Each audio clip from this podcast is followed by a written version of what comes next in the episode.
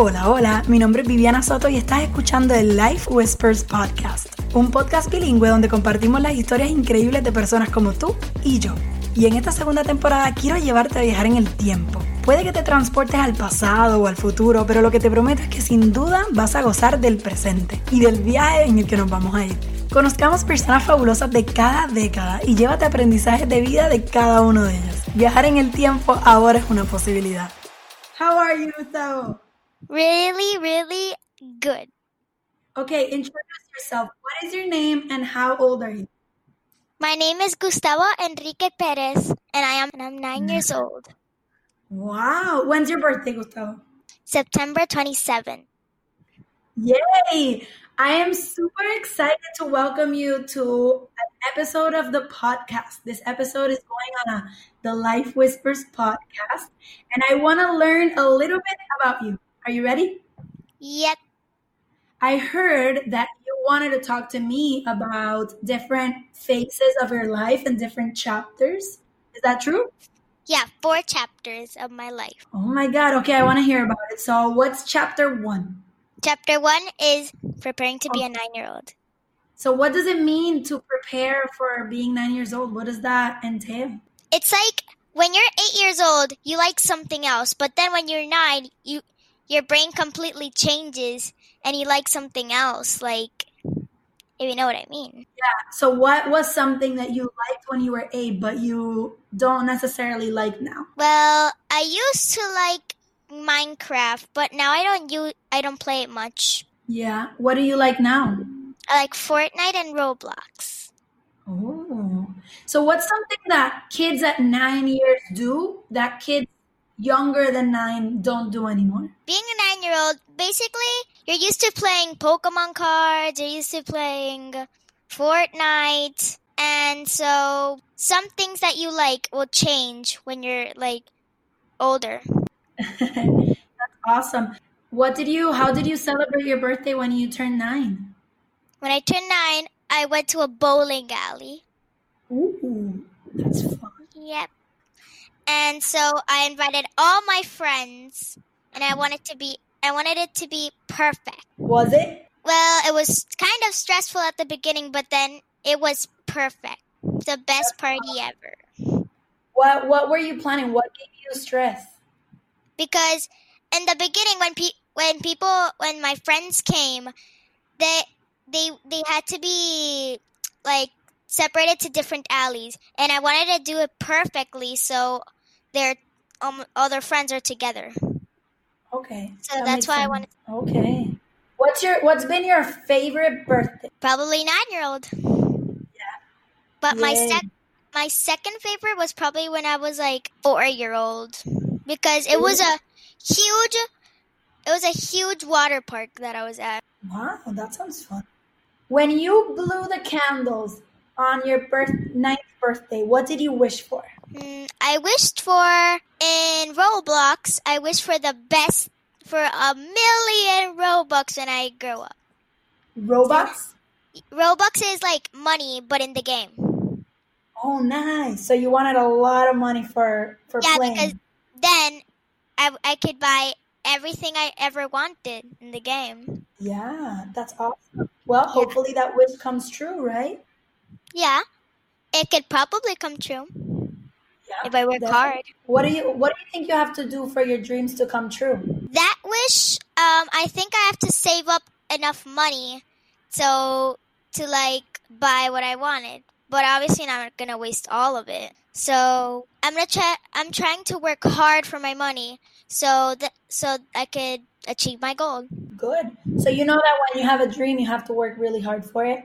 Yeah.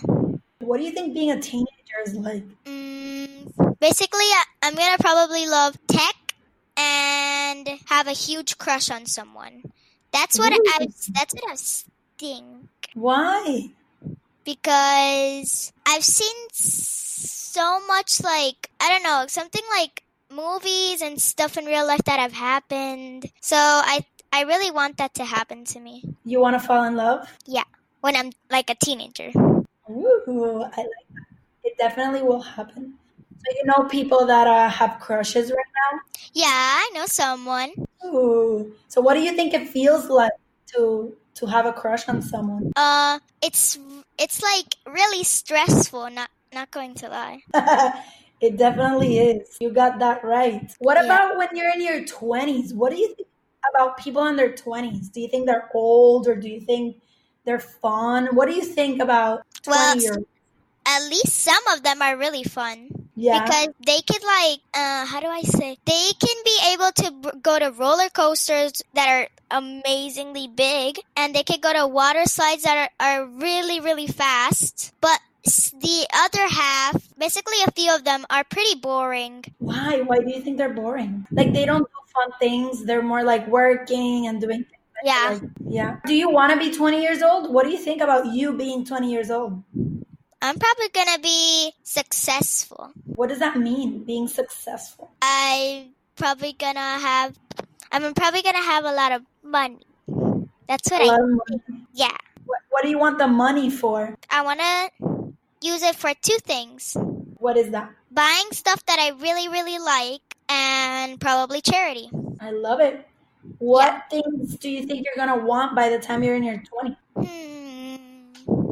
I'm probably gonna like like tech stuff because I'm going to be a YouTuber when I grow up. Ooh, I love Because- it. You can earn ten million dollars if you're a YouTuber, but you have to be a really successful one. Yeah. So you want to be in tech as a YouTuber. Yeah. What about the charity? What kind of charity are you envisioning? Who do you want to help? Um, I what I'm choosing. I'm deciding people that have cancer or poor people. That's what I'm thinking about. Right now, that's what you are, more passionate about. Yeah. That's so cool. What is the coolest part about being a nine-year-old besides playing all these games? Probably is that like ama- the amazing things you can see in life. Because Ooh. when you're a nine year old, you have you have like probably like a sugar rush every day, kind of like a sugar rush that you're like really have a lot of energy and want to do everything. hmm That's awesome. What has been your favorite thing in your life that you've accomplished? My favorite thing ever. I have a lot of favorite things, but my favorite favorite favorite thing that I've accomplished is getting full A's. Congratulations. Is having a lot of friends. That's a great accomplishment. That's amazing. What do you think it's like being 30 years old? Mm, 30 years old. I'm probably gonna be like, I'm probably gonna have to drink like coffee and eat a little bit of candy to like get my energy up. But Yeah. as a nine year old, you wake up, ah, beautiful day, and then everything, the, the energy just comes to you. Yeah, that's very true. That's very true. What about 40 years old? Can you imagine that? What do you think that's like? Mm, 40 years old, I am probably not much is gonna happen, but I'm pretty sure like when I'm like 60 years old, I'm pretty sure something like coronavirus is gonna happen. Again? You think so? Yeah. Another virus, but when I'm like 60, right now I'm it's like 50 years in the future, so so we don't have to worry about that yet. yeah. What what do you think people do when they're 40? Mm, just hang around in their houses, like, and working and stuff like that. Not much fun in their life then. You think so? Yeah, but at least they have some fun. Like what? What do you think makes it fun? s- sometimes when, like sometimes you could go to a trip. Yeah, they can travel sometimes, which is fun. Yeah. What would you want to do when you're 40? What's like, you know what? I'm not going to do that, what 40 year olds do. I'm going to do this. Another thing. I'm probably gonna be, I'm probably gonna like move somewhere else. Like, Ooh, like where? Japan. Probably Japan because I like all the tech they've done. They made Pokemon, they made all those amazing things, so I want to see what it was like. Cool. That's amazing. What about 50 years old? What do you think 50 year olds do? Hmm. Um, as 50 years, um, I haven't got much experience of it because I'm not 50 years old yet. What do you think about life? Life is the best wonder you can ever have, the most biggest dream ever, because you can achieve a lot of things. That's so true. There's so many things you can dream and accomplish, right? Yeah. That's exciting. There's gonna be six chapters of my life. Basically, the first chapter is being being nine year old. Then it goes to like events like Halloween, Thanksgiving, and and that. And then it goes to back to school, and then you get get to see all your friends again, and then everything is amazing. And then in the last in May, May, June, actually, um, ah, chapter three is basically um January to April because all of that is when all of your friends celebrate that we're back and stuff, and also that you could play again and again and again. Yeah. If you could give if you could give advice to a, a little kid, someone that's younger than you, what kind of advice would you give them? I have to like think about that when I'm like when I'm like 15 years old, I'm ready to answer that because right now I'm only starting life kind of. That's true. There's you still want to learn more things before you give advice. Yeah. But if maybe there's a trick or something that you've learned that you think you can tell little kids. Nothing comes to mind. Um right now I have like two things to say, but I'm going to probably going to have a lot of advice. Right now, the two things are first to be kind to everyone and so if you want to accomplish a lot of things, you have to be kind to everyone and be really really smart and brave. That is amazing advice. And the second advice, think of of huge things. Of huge things that come to your mind that you want to accomplish. And so think of all the things you can do and do it. That's amazing. And you think all those things can happen? Yep. And also you cannot let anybody stop you for accomplishing your dreams. That's good advice for me. I think even I could use that advice. Yeah. Gustavo, I know that you sing. Tell me, would, Yeah. would you ever want to be a singer in the future? Yeah, I'm because some YouTubers can actually be singers and YouTubers at the same time. I love it. So you would you would do both. Yeah, I would pr- do both. Very cool. Do you want to sing something for the people that are listening to this interview? I'll sh- I'll sing a short song. Of Yeah. I'll probably sing like the core of Dance Monkey. Okay, let's hear it. So they say, dance for me, dance for me, dance for me. Oh oh, I've never seen anybody to the things you do before. They say, move for me, move for me, move for me, eh eh. And when you're done, I'll make you do it all again. That was amazing. That's Thank so you. cool. Gustavo, this was so fun. So, so fun. What's the coolest part about being a YouTuber? about be- being a YouTuber, you can li- everybody is going to know who you are, and everybody's gonna be like, "Look, it's Gustavo! look, it's Gustavo," and then everyone's gonna be like, "Oh my god, oh my gosh!" and everyone's gonna be really excited that you're there. Yeah, that's so cool. You, what do you think it, it's like being famous? Being famous can have can have like a fifteen percent bad part because some people might do- don't like you. I've what do you say it. to those people? What do you think about them? Um, I think those people are bad. So, what should you do? What do you think people should do if there's bad people in life saying bad things? You should make them more.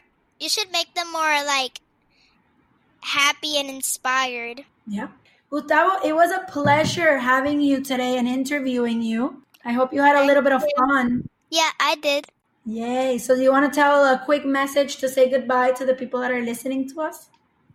Okay, I want to say two things to everyone watching. Uh, I hope you have a great quarantine and a great weekend. And Yay. so, if you can, please go subscribe to my channel. It's called Diamond Finisher. Ooh, yes, everybody go follow him because you know he's going to be a huge YouTuber in the future. Thank you. Goodbye. Bye. So there it is, Gustavo Perez, about to finish the first decade of his life. I don't know about you, but just listening to his little voice with such a big message was so refreshing to me. Fun fact Gustavo is one of Life Whispers podcast's most loyal listeners. He's done book reports on some of the interviews I've shared and had asked me to interview him multiple times. He was the real inspiration behind this season. I figured that he could share as many inspirational messages as any other adult could, and I'm sure you would agree with me.